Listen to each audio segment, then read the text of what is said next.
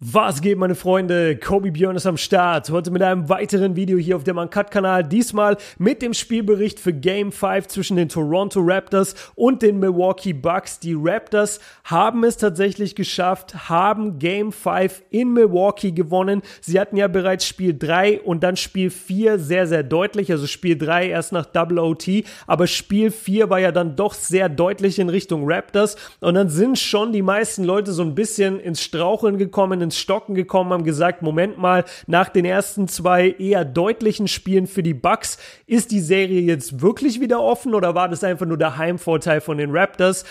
Es war nicht nur der Heimvorteil von den Raptors, denn Toronto konnte jetzt wirklich in Milwaukee siegen. Damit gehen sie 3 zu 2 in Führung in der Serie und haben jetzt Samstagnacht, also von Samstag auf Sonntag, die Chance, diese Serie zu beenden in ihrer eigenen Halle, wo ich glaube, die Toronto-Fans das Ding einfach nur abreißen werden. Also jeder, der die Toronto-Halle kennt, der diese Raptors-Fans kennt, der weiß, wie laut die sind, wie viel Passion die haben, wie viel Leidenschaft.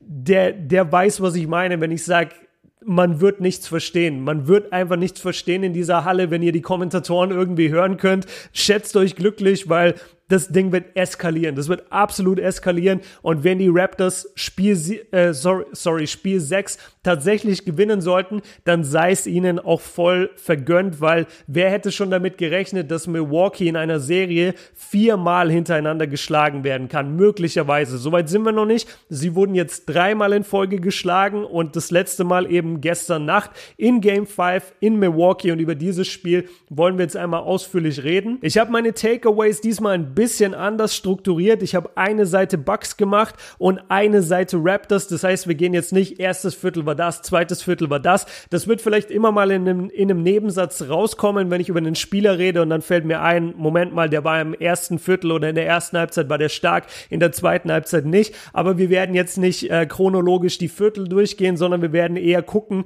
was waren allgemein die Probleme beziehungsweise die guten Sachen bei den jeweiligen Teams. Und wir fangen an mit den Bucks, die dieses Spiel Spiel verloren haben. Das war jetzt die dritte Niederlage in Folge, wie schon angesprochen. Und das ist tatsächlich in dieser Saison noch nicht einmal passiert. Und deswegen ist es auch so überraschend. Und ja, keiner hat es letztendlich kommen sehen, vor allem weil sie halt daheim gespielt haben. Und ich hatte das gesagt und viele andere vielleicht auch, dass Rollenspieler, die jetzt in dem Game 4 nicht gut performt haben oder auch in Spiel 3 nicht gut performt haben in Toronto, dass die natürlich, wenn sie jetzt zurückkommen in ihre eigene Halle, eigentlich gute Spiele haben müssten. Sprich, sie müssten ihre Dreier eigentlich treffen. Das war aber leider gar nicht der Fall. Ähm, Chris Middleton komplett enttäuscht. Eigentlich ein All-Star in dieser Saison gewesen. Im letzten Spiel, im, in, Spiel 4, 30 Punkte gemacht, Topscorer gewesen von allen Spielern auf dem Feld. Und in diesem Game, in diesem wichtigen Game 5, macht er 6 Punkte. Miritic 0 Punkte. Ilyasova 0 Punkte. Pat Connaughton 3 Punkte. Eric Bledsoe 20 Punkte. In der ersten Halbzeit hat er mir sehr gut gefallen, richtig aggressiv, ähm, hat praktisch die, die ganze Kritik, die ihm entgegengeworfen wurde, von wegen, er ist keine, ja, er ist keine Gefahr auf dem Feld, hat er damit so ein bisschen ausgehebelt, auch wenn die Quoten nicht besonders gut waren. Aber er hat wenigstens gescored und er hat seine 20 Punkte eben aufgelegt. Das Problem war nur, dass gerade viele Fehlwürfe dann passiert sind, als es eben darauf ankam, als es in der Crunch-Time darum ging, dran zu bleiben oder mal wieder in Führung zu gehen, haben die Bucks einfach, oder haben, ja doch, haben die Bucks einfach nicht geschafft und er war da eben eben auch ein Schlüsselspieler davon, weil er eben solche Würfe hatte und sie einfach nicht verwandeln konnte oder allgemein keine guten Plays gespielt hat. Man kann also sagen, dass die Rollenspieler und beziehungsweise die, die Sidekicks von Janis nicht wirklich gut performt haben. Und ich habe jetzt ein paar Mal den Take gelesen, Kawhi Leonard wäre ein Superstar und Janis Antetokounmpo nicht wegen diesem einen Game oder jetzt wegen den letzten beiden Spielen. Das unterschreibe ich eigentlich überhaupt nicht. Janis ist ein extrem junger Spieler, der, wie ich es schon oft gesagt habe, einfach die Erfahrung noch nicht hat von einem Conference-Finale. Er war noch nie so tief in den Playoffs, er hat noch nie so weit ein Team getragen. Natürlich wird er inkonstante Leistungen haben. Wir haben uns übrigens auf inkonstant geeinigt. Äh, ein paar Leute haben mir das geschrieben. Ich hoffe, dass ich es richtig verwende. Ansonsten sehe ich weiterhin nicht so gebildet aus, wie es gerne wäre. Ähm, aber ich bleibe bei inkonstant. Also die Leistungen von Janis waren natürlich jetzt ein bisschen inkonstant in den letzten Spielen. In diesem Game 5 kann man ihm aber so gut wie keinen Vorwurf machen. Wir checken mal die Statistiken ab. Er hatte, Moment, jetzt bin ich bei den Raptors drin.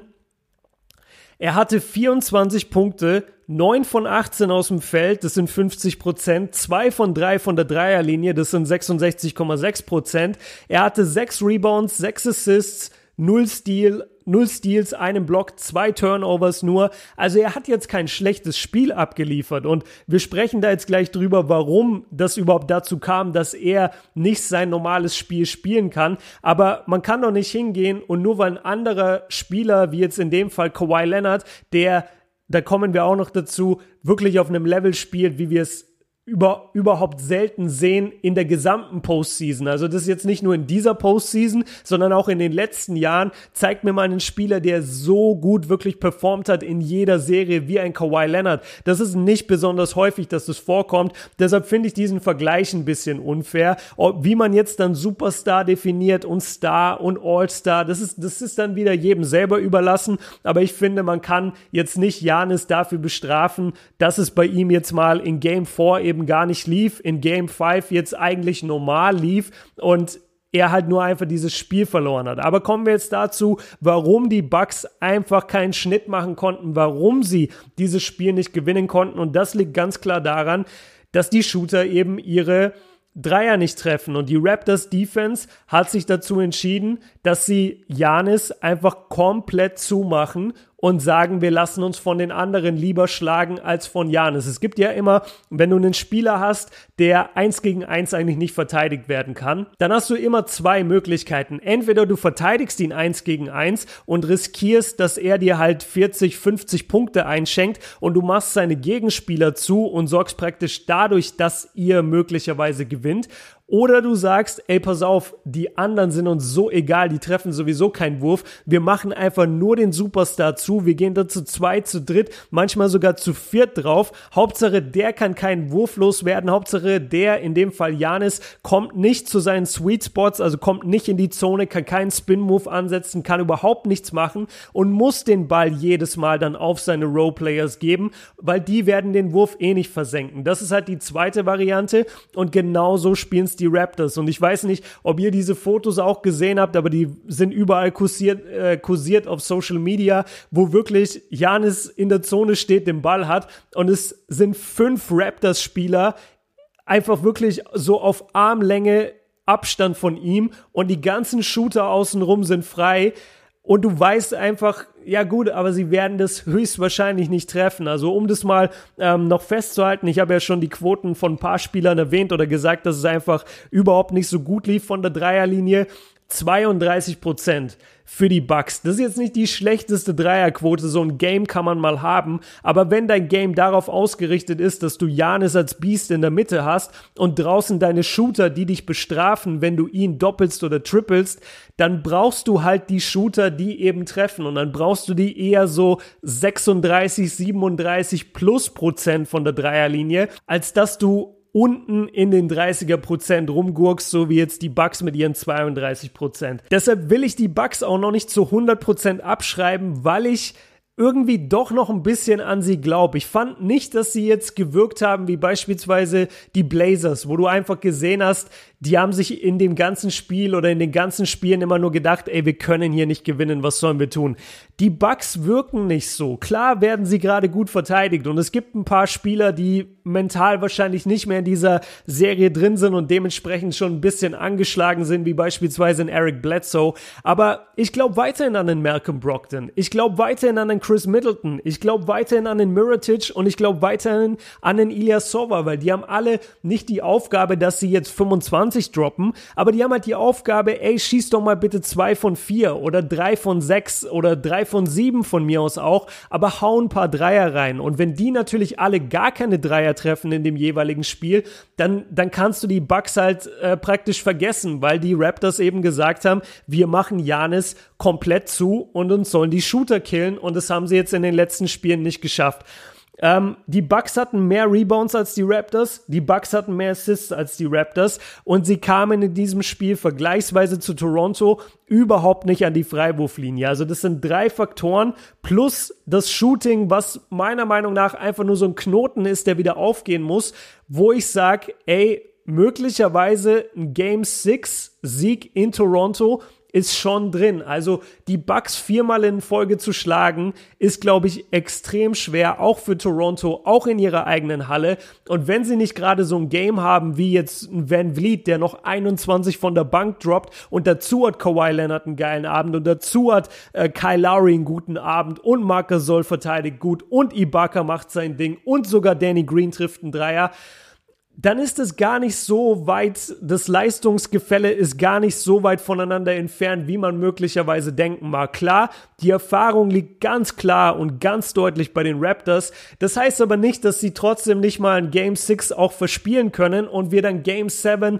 bei den Bucks haben. Gehe ich dann 100% davon aus, dass die Bucks Game 7 bei sich gewinnen? Nein, auch auf keinen Fall. Also die Serie ist schon noch ein bisschen offen für mich. Klar, der Vorteil und auch meine normale Einstellung, und das habe ich auch heute Morgen im Podcast gesagt, meine eigene Meinung geht schon in Richtung Raptors, dass sie dieses Ding zumachen. Aber es kann halt theoretisch auch passieren, dass Milwaukee einfach einen guten Tag erwischt, dass eben die Shooter von außen treffen und dass sich dann diese ganze Raptors-Defense, die sich so versteift hat auf Janis, dass die dann doch wieder ein bisschen auseinandergezogen wird, er dadurch mehr Platz hat und dann auch wieder mehr punkten kann, mehr Rebounds abgreifen abgreifen kann. Das war zum Beispiel ein Riesenproblem, obwohl die Bucks mehr Rebounds hatten letztendlich als die Raptors er muss trotzdem mehr Rebounds als sechs bekommen. Das kann nicht sein, dass Janis nur sechs Rebounds hatte, aber das liegt halt daran, dass er die ganze Zeit von drei Leuten verteidigt wurde und einfach überhaupt nicht an den Korb rankam.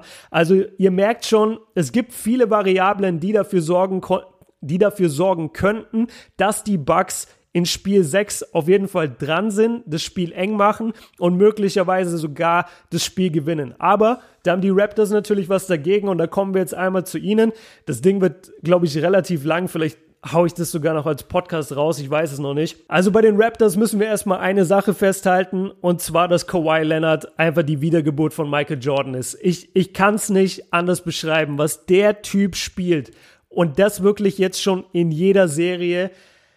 Sowas habe ich ganz selten gesehen. So eine dominante Performance, so effektive Feldwurfquoten. Ähm, immer oben dabei im Scoring, im Rebounding, in den Assists jetzt in diesem Game einfach mal neun Assists rausgedroppt, sein, sein Career High. 62 Prozent hat er in diesem Game von der Dreierlinie geschossen. In der Serie seine Stats, wir haben jetzt gerade die Stats aus diesem Game 5 gehört, aber über die ganze Serie verteilt sind sie genauso crazy. 30 Punkte im Schnitt, 8 Rebounds, 4 Assists, 2 Steals, knapp einen Block und jetzt kommen die Quoten.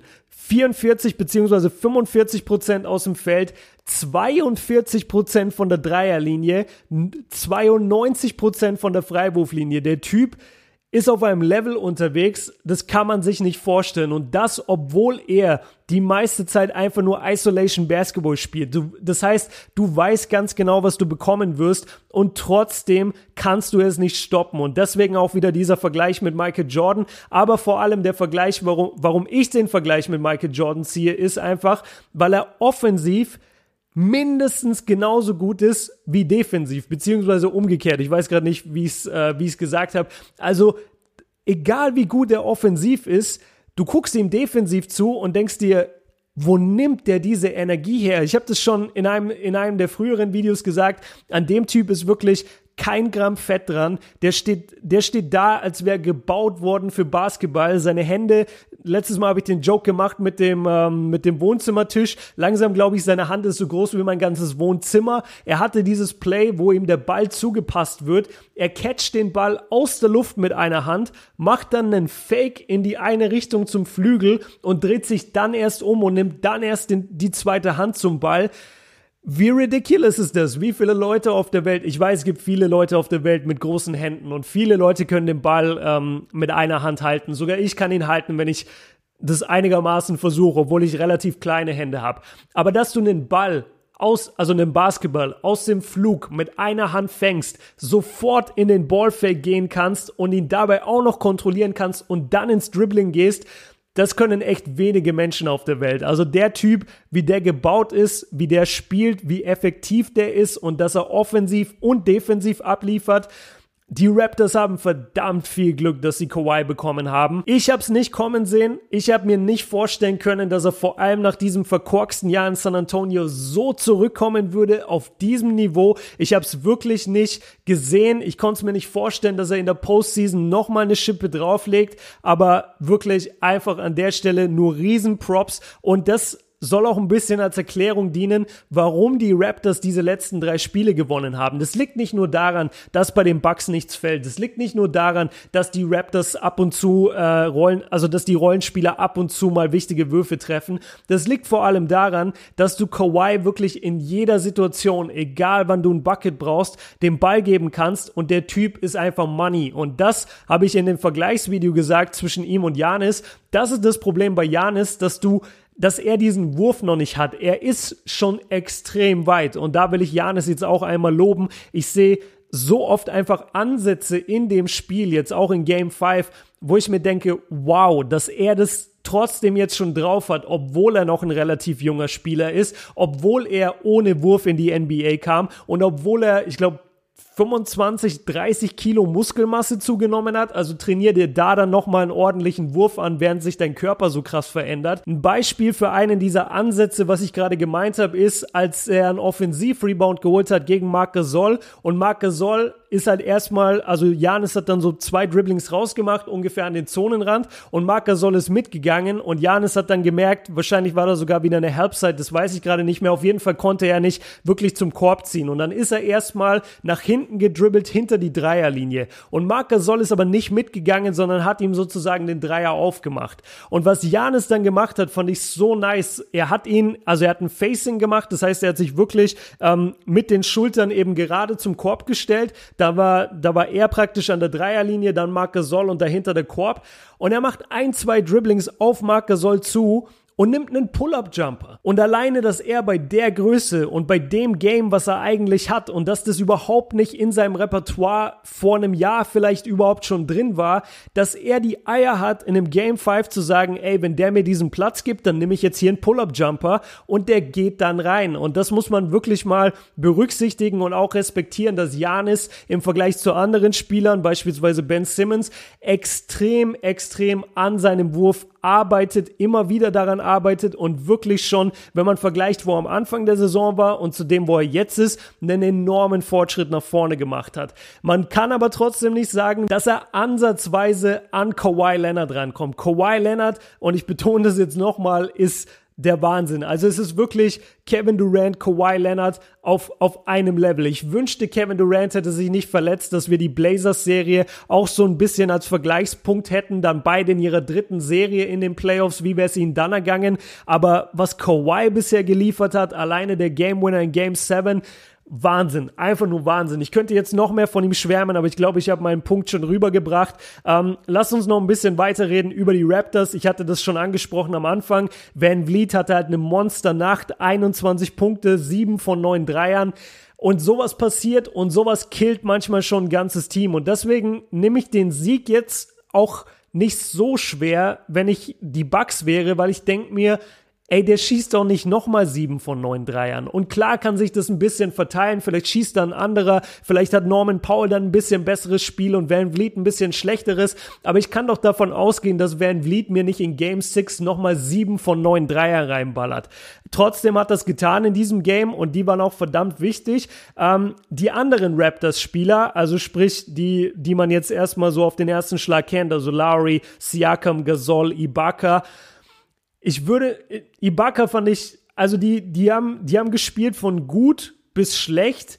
Und ich glaube, dass jeder von ihnen sogar noch eine Schippe drauflegen kann. Also Ibaka und Gasol auf jeden Fall, da müssen wir nicht drüber reden. Siakam, eben auch ein junger, unerfahrener Spieler, genauso wie ein Chris Middleton. Natürlich hat er mal Spiele, wo es einfach nicht so gut läuft. Er hat jetzt bisher in dieser Serie extreme Probleme bisher gehabt mit seinen Wurfquoten. Er kann also wesentlich besser spielen, obwohl er was hatte mein Homie?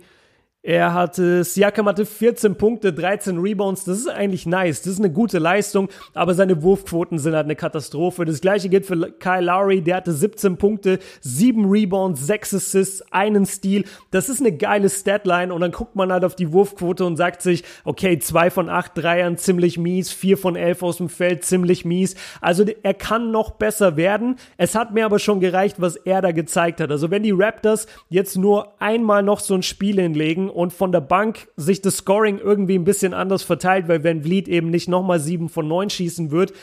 Alleine dann sind die Raptors wirklich unglaublich schwer ähm, zu verteidigen und einfach unglaublich schwer zu schlagen. Ich sehe gerade, dass mein Akku vom Laptop ausgeht und wenn jetzt mein Laptop ausgeht, nachdem ich hier eine Stunde äh, geredet habe, wäre das sehr, sehr blöd für mich. Ich bin aber auch soweit wirklich fertig. Also ich wollte einfach einmal diesen Vergleich ziehen zwischen beiden Teams und ich finde das einfach wichtig, dass man die Bucks jetzt noch nicht komplett abschreibt. Natürlich, der Vorteil liegt ganz klar bei Toronto und Game 6 in Toronto. Das wird die härteste Prüfung, die Janis und die Bucks bisher überstehen mussten.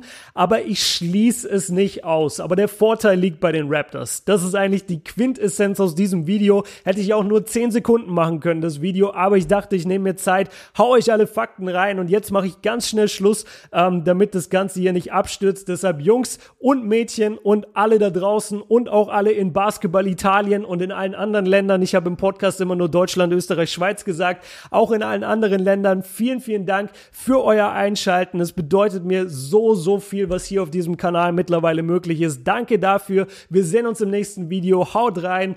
Peace.